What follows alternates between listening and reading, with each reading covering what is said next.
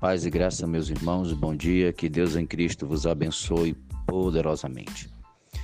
Aqui quem vos fala é o pastor Marcos Gama, trazendo mais uma palavra de Deus ao seu coração, ainda falando sobre as lições que tiramos na vida de José sobre propósitos de Deus, como eles desenvolvem.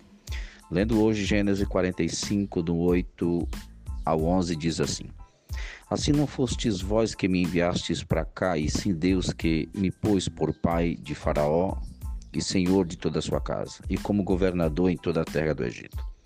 Apressai-vos, subi a meu pai e dizei-lhe: Assim manda dizer teu filho José: Deus me pôs por senhor em toda a terra do Egito. Desce a mim, não te demores.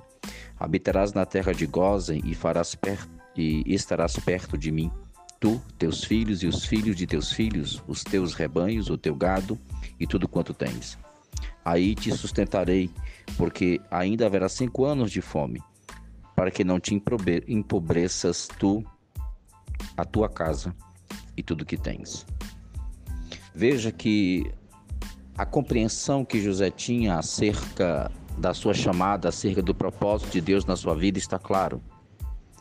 Deus me enviou para preservar a vida, para preservar vocês, para preservar a semente de Abraão, para dar continuidade ao projeto, ao propósito maior. O propósito de Deus para a humanidade é maior do que os propósitos para as nossas vidas. As nossas vidas têm propósitos sim, e elas, como uma grande coxa de retalho, vai se emendando uma ao outro para o propósito maior. Deus que chamara Abraão para seu pai de multidões, de nações e através dele trazer o Cristo, estava usando vários homens com vários momentos de propósito para preservar esta, esta, esta promessa.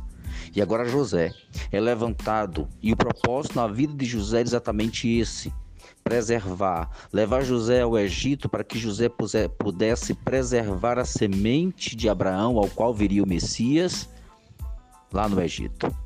Deus tem os seus planos, Deus tem os seus propósitos. E nesse momento José está ciente disto.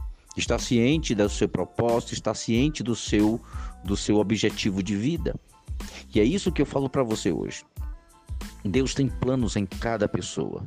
Deus tem propósito com cada vida e cada um de nós podemos contribuir para o grande propósito do reino de Deus nessa terra. E ter, certamente Deus está fazendo com que nós passamos por processos e processos, cada um no seu nível. Alguns já devem estar como José no governo, outros já devem estar ainda sendo humilhados pelos seus irmãos, outros ainda devem estar nas, nas cisternas vazias, nas casas de Potifar. Eu não sei onde você está nesse momento. O que eu entendo é que o processo que Deus está executando na sua vida faz parte de um propósito que Ele tem com você. E o propósito da tua vida é maior do que você, é maior do que teus planos, é maior do que as tuas experiências. E é por isso que nesta manhã esta palavra vem para trazer lenitivo ânimo ao seu coração, à sua alma, ao seu espírito e entender que vai chegar um momento. Vai chegar um momento que a porta vai abrir, vai chegar um momento que você vai ter que governar, vai chegar um momento que você vai ter que administrar as promessas que Deus te deu. Mas entenda, tudo isto tem um propósito. Tudo isto que Deus vai nos dar ou já está te dando, não é por, por você em si, é porque você faz parte do propósito. E feliz daquele que ama estar dentro do propósito de Deus e cumprir o propósito da sua vida. Porque isso vai trazer sentido à tua alma. Muitas pessoas estão com a vida sem sentido porque estão totalmente desconectadas daquilo que Deus preparou para a vida delas. Qualquer pessoa que não entende o propósito, que não vive o propósito, a sua vida não tem sentido.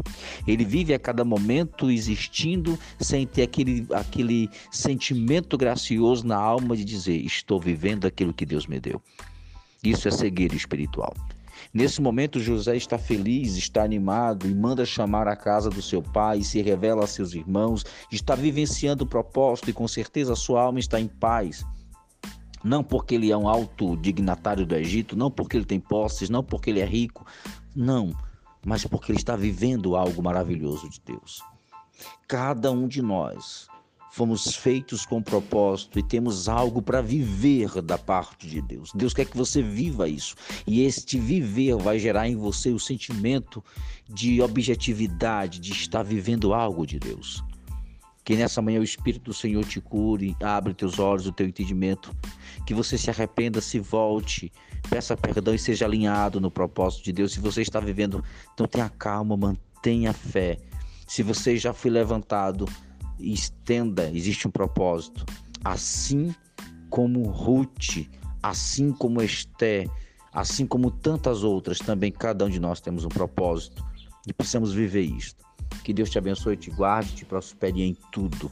Que Deus abençoe a tua casa, a tua família. Compartilhe esse áudio com o máximo de pessoas que você puder.